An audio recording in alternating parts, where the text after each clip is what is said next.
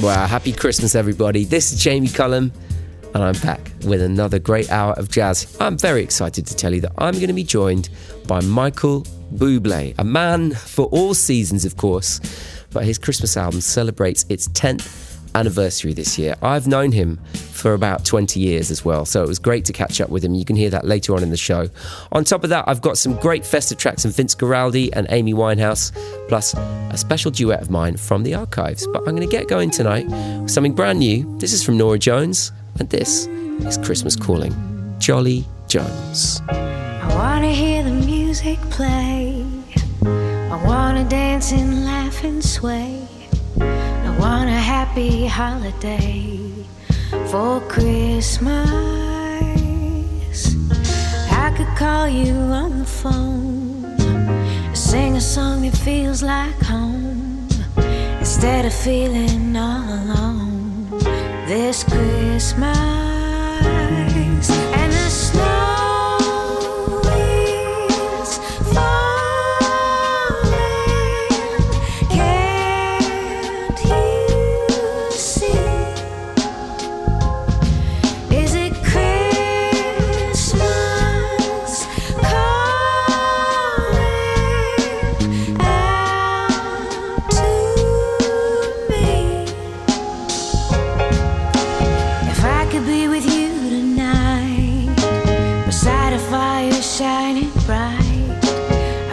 Open up to all your light this Christmas. This mistletoe hangs over me. I'm looking all around for glee. So Santa, give me what I need for Christmas.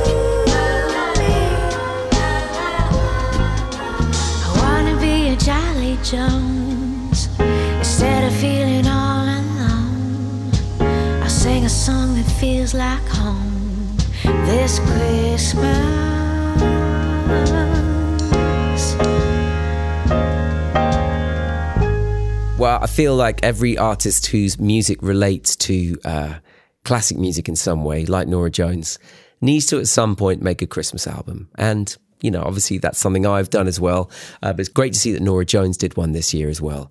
It's called I Dream of Christmas. It's out now on Blue Note Records. And that was a track called Christmas Calling. Jolly Jones in uh, uh, uh brackets at the end, which I which which I like. It's got a great video as well.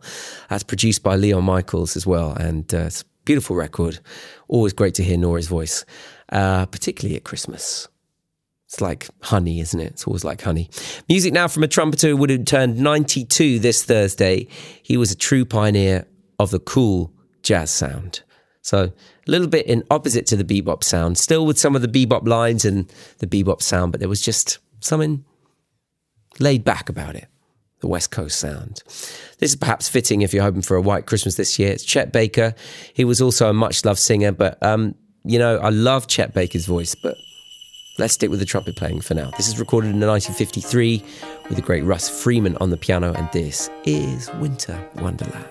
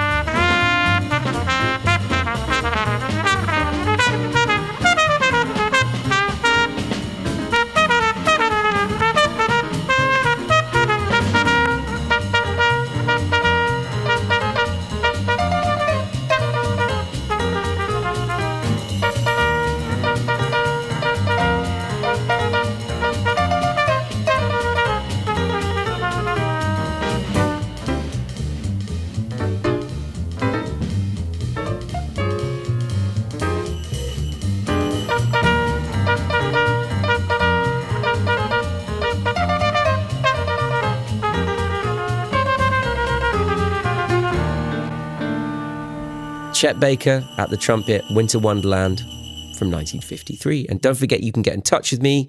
Where are you listening from? And what do you think of the music? Let's hear something next from them. One of the most iconic voices in jazz. I can hear this voice any time of the year, but I think with festive music, it works even better. Uh, this is a festive tribute to one of the key places in the history of music as well. From 1955, it is, of course, Louis Armstrong with Christmas Night in Harlem.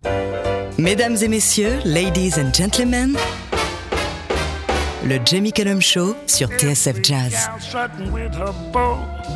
Through the streets covered white with snow. Happy smiles everywhere you go. It's Christmas night in Harlem. People are feeling mighty good in that good old neighborhood. Yeah, it now be it understood.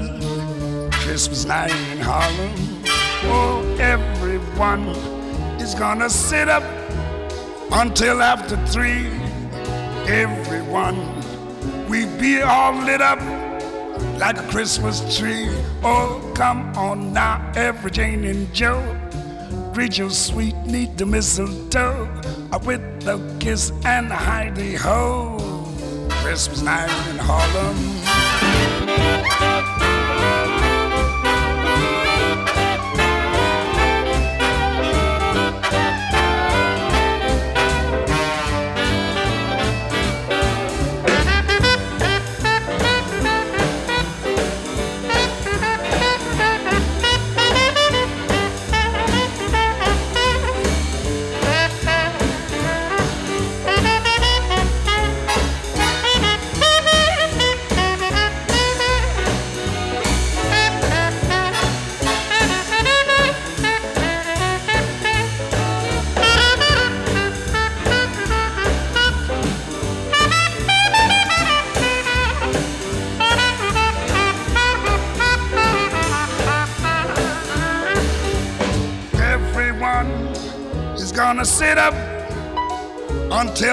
Three. Everyone be all lit up like a Christmas tree. Come on now, every Jane and Joe. Greet your sweet niece to mistletoe with a kiss and a hidey ho. Christmas night in Harlem. Ba-do-dis, ba-ba-do-do-zet-zet. Yeah-do-do-dis-zet-zet. Oh, what a night in Harlem. Ah, yes, Louis Armstrong, Christmas Night in Harlem from 1955. Now, we've already heard from Chet Baker this evening, but next we have new music from someone who's been called the German Chet Baker. Well, I mean, he is German, and he has a beautiful sound on the horn. So I think that might be a good tagline. I've played with him as well. Till Brönner, I'm talking about. He is an absolutely magnificent musician. We played together at the White House in front of President Barack Obama. Yes, I probably mentioned playing at the White House too many times, but maybe maybe I'll retire it after this Christmas, okay? Um, he has been one of the leading horn players in the country, but I think all over the world for the past 30 years. He also had a stint judging on the German version of X Factor. I mean, come on. A musician of that caliber judging on X Factor. That is so cool. Uh, this is from his new Christmas record. It's Till on Flugelhorn playing Silver Bells.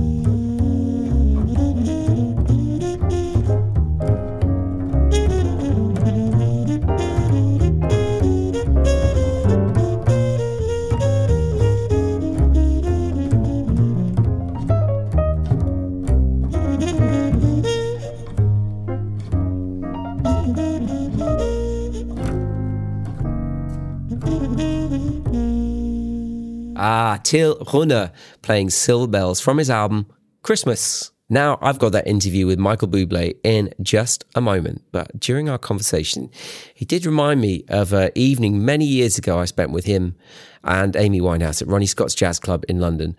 Um, we were we were doing a photo shoot, I think, um, and yeah, it was a really special moment. We we were all just kind of coming up and getting started, and they were kind of bringing together all these young people who were interested in jazz and uh, I'd obviously toured with Amy prior to that point, so we knew each other really well. And I'd met Michael a lot on the road in America as well. So, um, yeah, great, great memories of that night, that's for sure. I thought I'd dig into the Radio 2 archives for something special by Amy. And this was recorded back in 2004 at the Union Chapel in London. This was also something I was present at. I remember watching this show. Um, this was also released more recently as a single.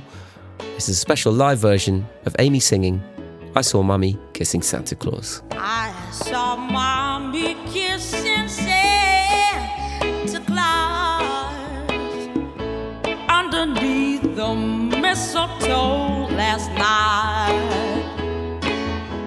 She didn't hear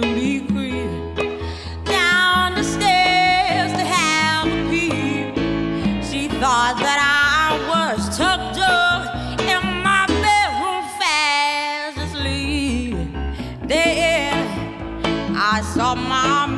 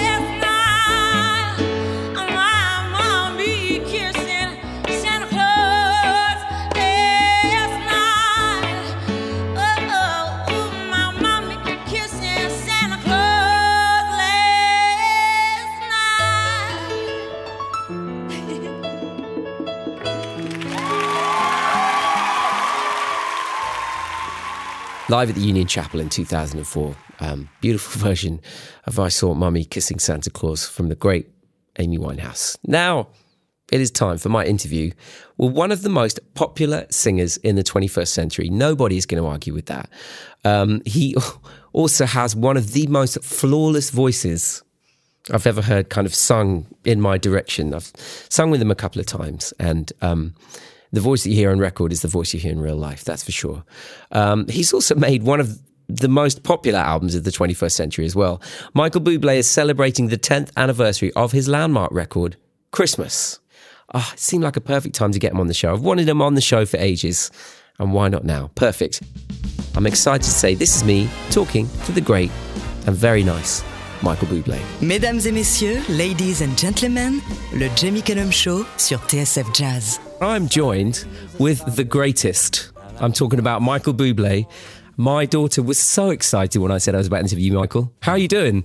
I'm really good, man. I was so excited when I saw that I got to talk to you. Listen, I feel exactly the same. And, you know, we have crossed paths a few times over the years. And I always wanted to ask you your commitment to the authenticity of the big band has remained consistent since your first album through to this beautiful Christmas album, which is the, the 10th anniversary of. How did you just get that from day one? Thank you, bud. Well, you know, just like you, I definitely had a always have had a real passion and genuine love and care. And I felt like when I remember actually being with you and and weirdly like Amy Winehouse, it was the Yeah, the three of us, and they were yeah. That's hmm. right, and they were talking about how we were going to be like perhaps we could be part of this up and coming neo movement in jazz and stuff. And each of us had a very distinct take on the music, but all of us had this genuine and really deep respect for the roots. And I think that's where it starts, man. I think you know, at first you're, you're, we're all pretenders to the throne. You know, we all sort of steal and take and borrow. And the more we do it, the more we sort of inject our ourselves and our own personalities. And, and then all of a sudden it becomes distinct in our way. Do you know what? It's so interesting because I, as you know, the Christmas album is part of the journey of any singer you know, of this in this type of music. Sure. Yeah. But when you put your Christmas album together, I read this yeah. hilarious interview with you having no idea how big it was going to be. You were like, "Oh yeah, I'm just making it. It feels fun, and I love Christmas, and maybe it'll go head to head with Justin Bieber." Did you have any idea it would be the Christmas album? I don't know if you know this, but the reason that I think I fell in love with the Great American Songbook was my mother and father constantly had Bing Crosby's Christmas record playing in the house when I was like four or five years old. I'm dreaming of a white Christmas, just like the ones I used to know. And it was my introduction into into jazz, into those arrangements, into the musicianship, into the gorgeous chord structures, into you know the singers and these songwriters and I think when I look back, yeah, there's the sentimentality of being a kid and loving my family and, and remembering how cool it was. But there was also this magic of finding, wow, this is the kind of, this is the style of music that is my passion. All of these things I think came together and uh, my genuine love of it and the care I took making it, I think was maybe infectious.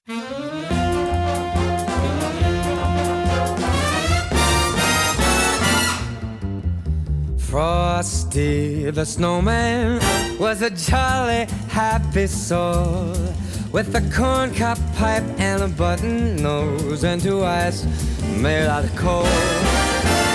Frosty the snowman is a fairy tale, they say. He was made of snow, but the children know how it came to life one day. There must have been some magic in that old top hat they found. For when they placed it on his head, he began to dance around. Oh, old Frosty the snowman was alive as he could be. And the children say he could laugh and play just the same as you and me.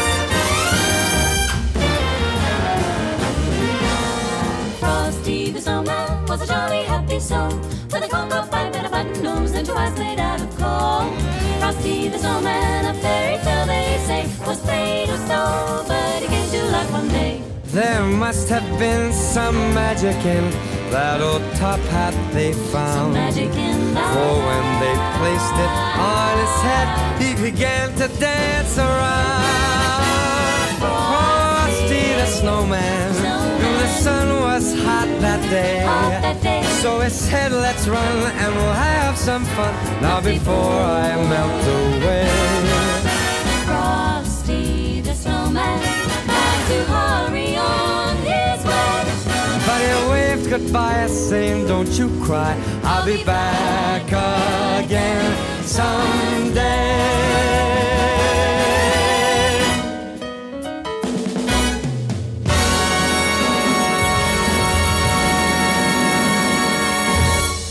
Think one of the reasons why your Christmas album works so well is because it's there's no cynicism attached to it. It's music that you love, mm-hmm. and again, it, you you can't argue with your cut of Frosty the Snowman. Do you know what I mean? Singing over that level of fast swing with that kind of band. It's like when you, I think the reason why so many people think they can be crooners is because the whole point of crooning in that way is you make it sound so easy. And of course it's not. So where, where did you cut your 10,000 hours? Well, I was, uh, I, it's weird. I was like six years old when I told my parents that I was going to do this, which they still think is creepy. because it happened.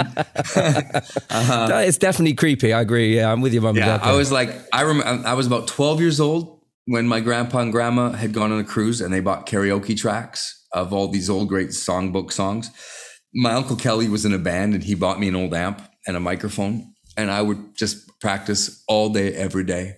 And when I was 16, my grandfather was a plumber and he was like my best buddy. And he started to take me to the nightclubs and the bars.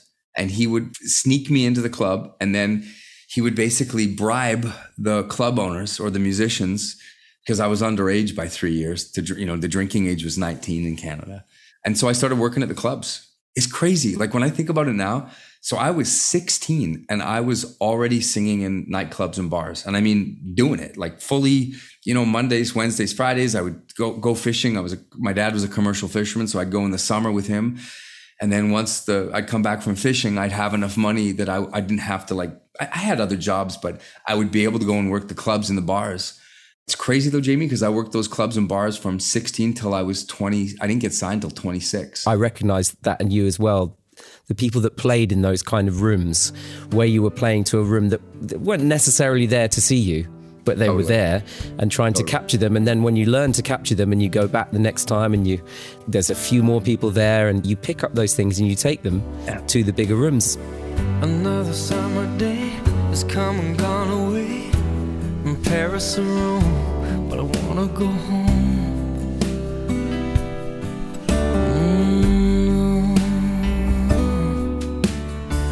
Maybe surrounded by a million people, I still feel all alone. Just wanna go home.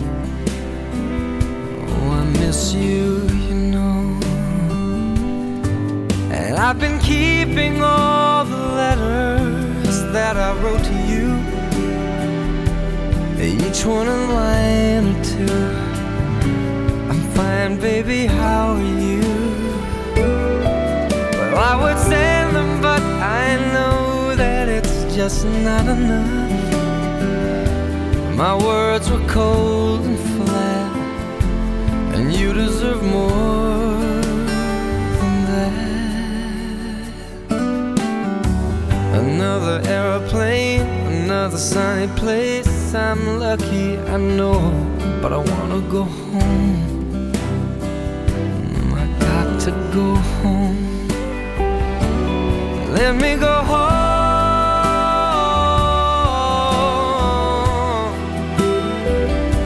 I'm just too far from where you are. I wanna come home. Your approach to writing, because original songs have been such a huge part of your career. You know, Home is a proper hit in the old fashioned sense. How regularly are you writing or getting into a room to write? What's weird is now I'm writing more and more. I listen, I used to write in a way where I was really I didn't work well with others. So everything I wrote was always emotional. So I would sit at a piano. I'm a terrible like when I say terrible piano player, I couldn't play Happy Birthday, but I can plunk out chords and they make me feel a certain way and then I would take what was happening in my life, how I felt about someone, someone I'd lost, someone I'd longed for, someone I loved, and I would write. And the greatest songs I wrote were when they were the deepest cuts emotionally for me. Hmm. And on the last couple records, especially this record, I started opening up. I think I'd been through a lot, Jamie, with my son. I think Yeah. I, I just, you know, what's funny? I became friends with Ed Sheeran. And even though he was younger, I would ask, because I really, I think he's a great artist. And I would say, like, what's something that you can tell me? What's a secret of yours? And he would say, man, I just, I never say no. I'm open to it all. And so I just started to say yes. So, like, for instance, on this last, on this record I'm working on now, a friend of mine said, Hey, do you know Ryan Tedder from OneRepublic? And I said, Yeah, of course. And he said, Let's write with him. And I was like, Okay, yes. And we sat in a room and I was just open and it just, we wrote great songs and John Mayer and all these people that I, I got to work with. And, and it was weird because I'd never done it like that before. And I started to take so much from it. So we're, we're talking about your record that this is going to come out next year for us, right? We can look forward to this yeah, next it comes year. out. It comes out soon. Within this, within yeah. You know, I was going. to You've got a, a new original on this uh, on this re-release of the of the Christmas album, Christmas Sweater, which is which is great. I can't believe no one wrote the song Christmas Sweater before, and you guys did it. You poured the brandy, baby, dressed the tree. I got the table looking Christmassy. Wrapped up presents, lit all the lights up, it's true. We can be wrong with all this right. Somebody's light is not so bright. One thing here could use some cheer, and that's you. Because everyone you know and everyone you don't Christmas sweater, so it's crazy that you won't. Uh, Put your Christmas sweater on, it's got to be done. The uglier the better, hun. Don't be the only one. You light up everybody's faces. And babe, you know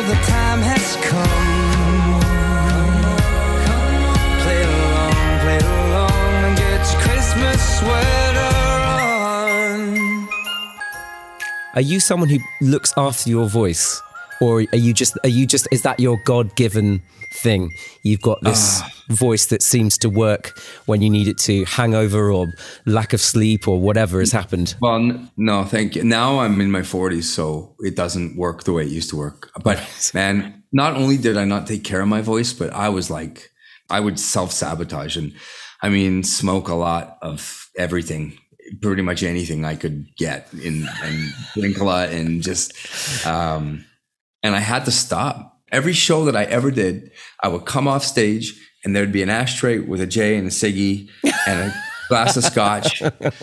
And then all of a sudden, like I got like 40 and 41, 42. And I was like, and then the next day I, I wouldn't be able to sing and my range started to really drop and I would have to sort of change the set list because I couldn't get to those notes. And now I'm like, I'm like an athlete. No, I'm- I'm- I'm I don't warm pretty up similar. really, but Yeah. yeah, man. It's like, no, no, no, no, no, no, no. You're not going to talk on the day off. And I've become like Celine Dion all of a sudden. God, so I've got, I've got, to, I've got to bring it back for Christmas before I let you go. But on this tenth anniversary, you've added uh, this wonderful new original. There's a beautiful new cut of "Let It Snow." Which is the one that you would take with you up to space if you were going to meet the aliens and tell them about Christmas? The one that that, that just su- summarizes it for you. Yeah, Blue Christmas is not is one of my favorite recordings of all time that I've ever done. I uh, Bob Rock was the producer. I walked in with the band. Uh, I'd had this idea to take to sort of take it into this Dixieland esque kind of dark New Orleans place, and uh, I remember the day we did it. We were there was a ton of us. There was like fifty of sixty of us in a room. I had a choir and everything, and I remember that Jim Keltner on drums. He said, "Bob, can we not use click?" And everybody looked terrified because there were so many pieces and there was no way of fixing or editing. And uh, we did it. We did one take. It's funny. I was in the, the kitchen last Christmas, and uh, my kids always asked for Alexa to play me, and uh, so it came on, and my wife was standing there, and she caught me because it it it finished, and I and I turned, but I wasn't talking to anyone. I was by myself, and she watched me, and it finished, and I turned, and I was like yeah, Michael Bublé, you bet. Like I was so self-congratulatory. and I, I'm not usually. I usually, I'm. I hate myself. She was like, "Did you really just do that?" And I, I kind of turned sheepishly, and I was like, "Yes." I'll have a blue Christmas without you. I'll be so blue just thinking about you. Decorations of red on a green Christmas tree won't be the same, dear, if you're not here with me.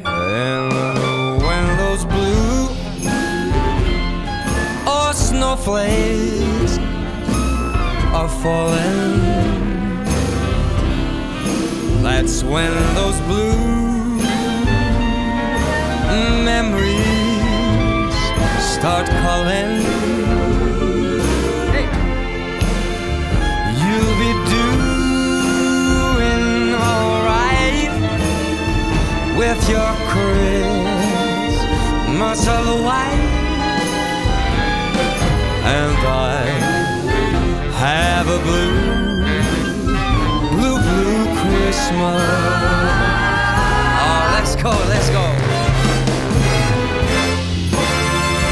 Michael Bublé and the deluxe version of his Christmas album is out now, and fingers crossed. Something a little different now from a modern giant of Latin jazz. Recently celebrated his 70th birthday, the American conga player Poncho Sanchez started off playing in Cal Tjader's band. Uh, before going on to record dozens of albums as a leader. Here's his spin on the old Christmas carol. What child is this? It's so cool.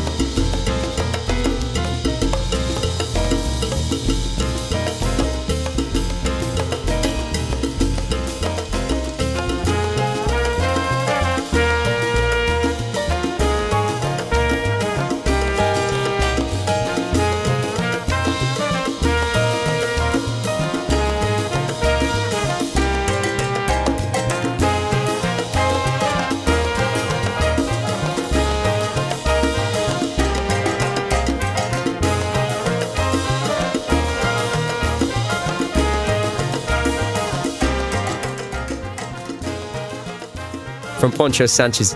That is what child is this?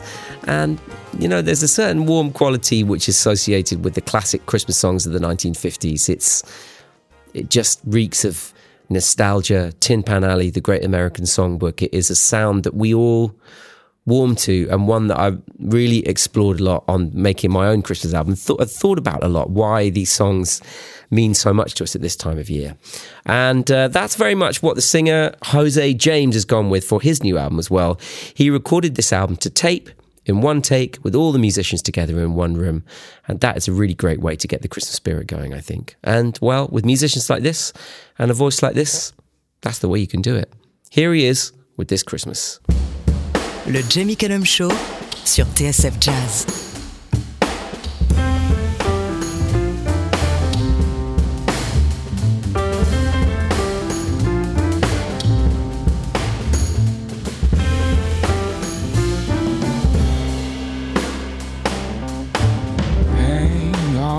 Mistletoe. I'm gonna get to know you better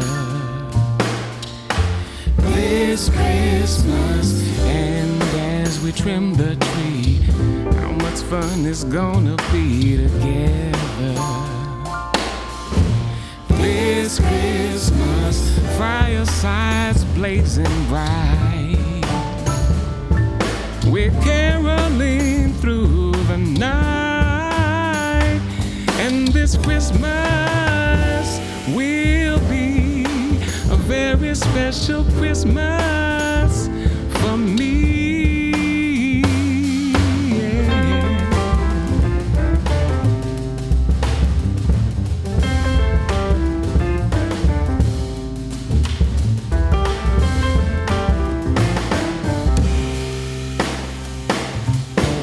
Presents and cards are here. My world is filled with cheer and you. This Christmas, and as I look around, your eyes outshine the town, they do. This Christmas, fireside blazing bright. We're caroling this Christmas will be a very special Christmas for me. Yeah. Shake a hand, shake a hand, shake a hand. Ooh,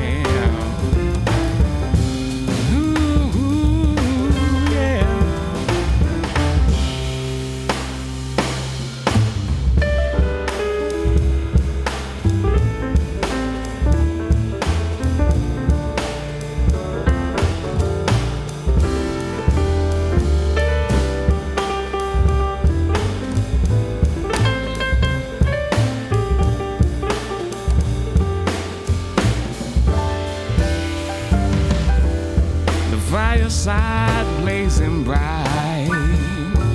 We're caroling through the night.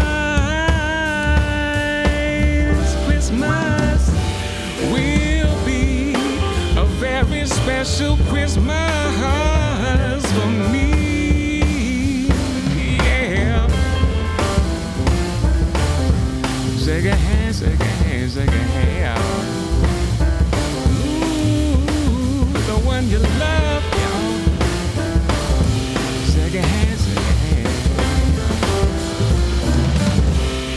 Jose James with this Christmas from his new album, Merry Christmas from Jose James. That is out now on his own very brilliant Rainbow Blonde Records. At this time of year is full of traditions for many people, and one of mine, you'll know this if you've heard my Christmas shows over the years, is sitting down and watching a Charlie Brown Christmas. That's even before I had kids. I don't know, it just, I love Charlie Brown. I love Peanuts. I love Charles Schulz, the, the kind of inherent kind of melancholy and uh, confusion about life is something I, I appreciate in kids' cartoons, um, and particularly in this one. But it just brings me into the Christmas spirit. It's a beautiful film and also features the great jazz score by the piano player and composer Vince Guaraldi, who actually, like Poncho Sanchez, spent time in Cal band as well. So here he is alongside Jerry Granelli on drums, Fred Marshall on double bass, and I couldn't go by without playing this one, could I? This is Christmas is Coming.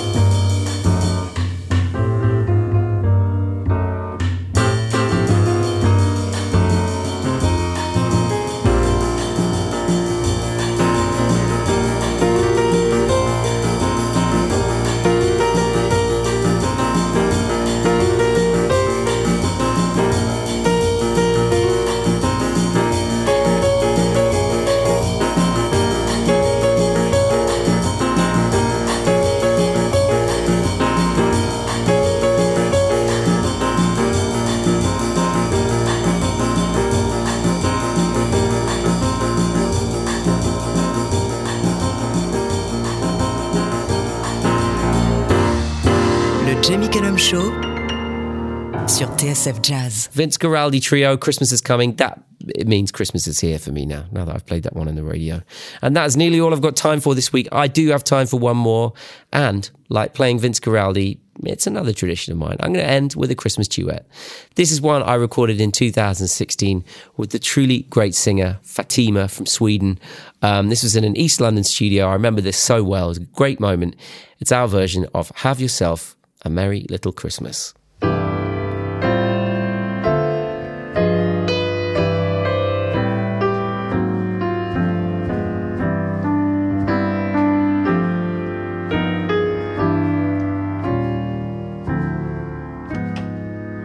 Have yourself a merry little Christmas. Let your heart be light. From now on, our troubles will be out of sight. Have yourself a merry little Christmas. Make the Yuletide gay. From now on, our troubles will be miles away. Once again, as in the olden days, happy golden days of yore. Faithful friends who are dear to us, gather near to us once more. Through the years, we all will be together. if the fates allow. Hang a shining star across the highest bough. So yourself a merry little Christmas now.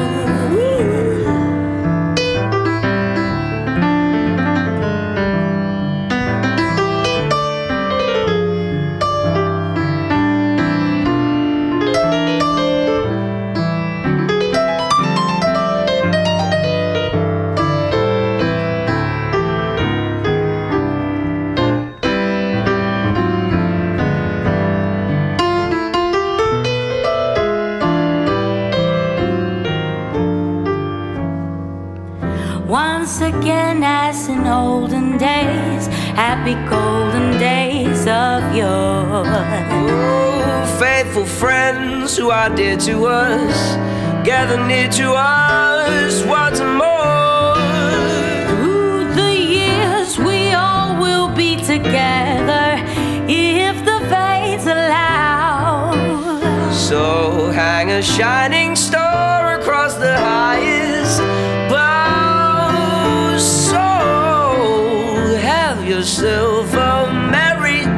Christmas. Have yourself a merry little Christmas. Have yourself a merry little Christmas now. That is myself singing with a truly wonderful Fatima with Sam Crowe at the piano. Have yourself a merry little Christmas. And that is all I've got time for this week. Thank you for joining me and happy Christmas. J'espère que le show vous a plu. Le Jamie Callum Show sur TSF Jazz. Moi, j'amène les disques et vous, vous vous chargez de l'apéritif. That's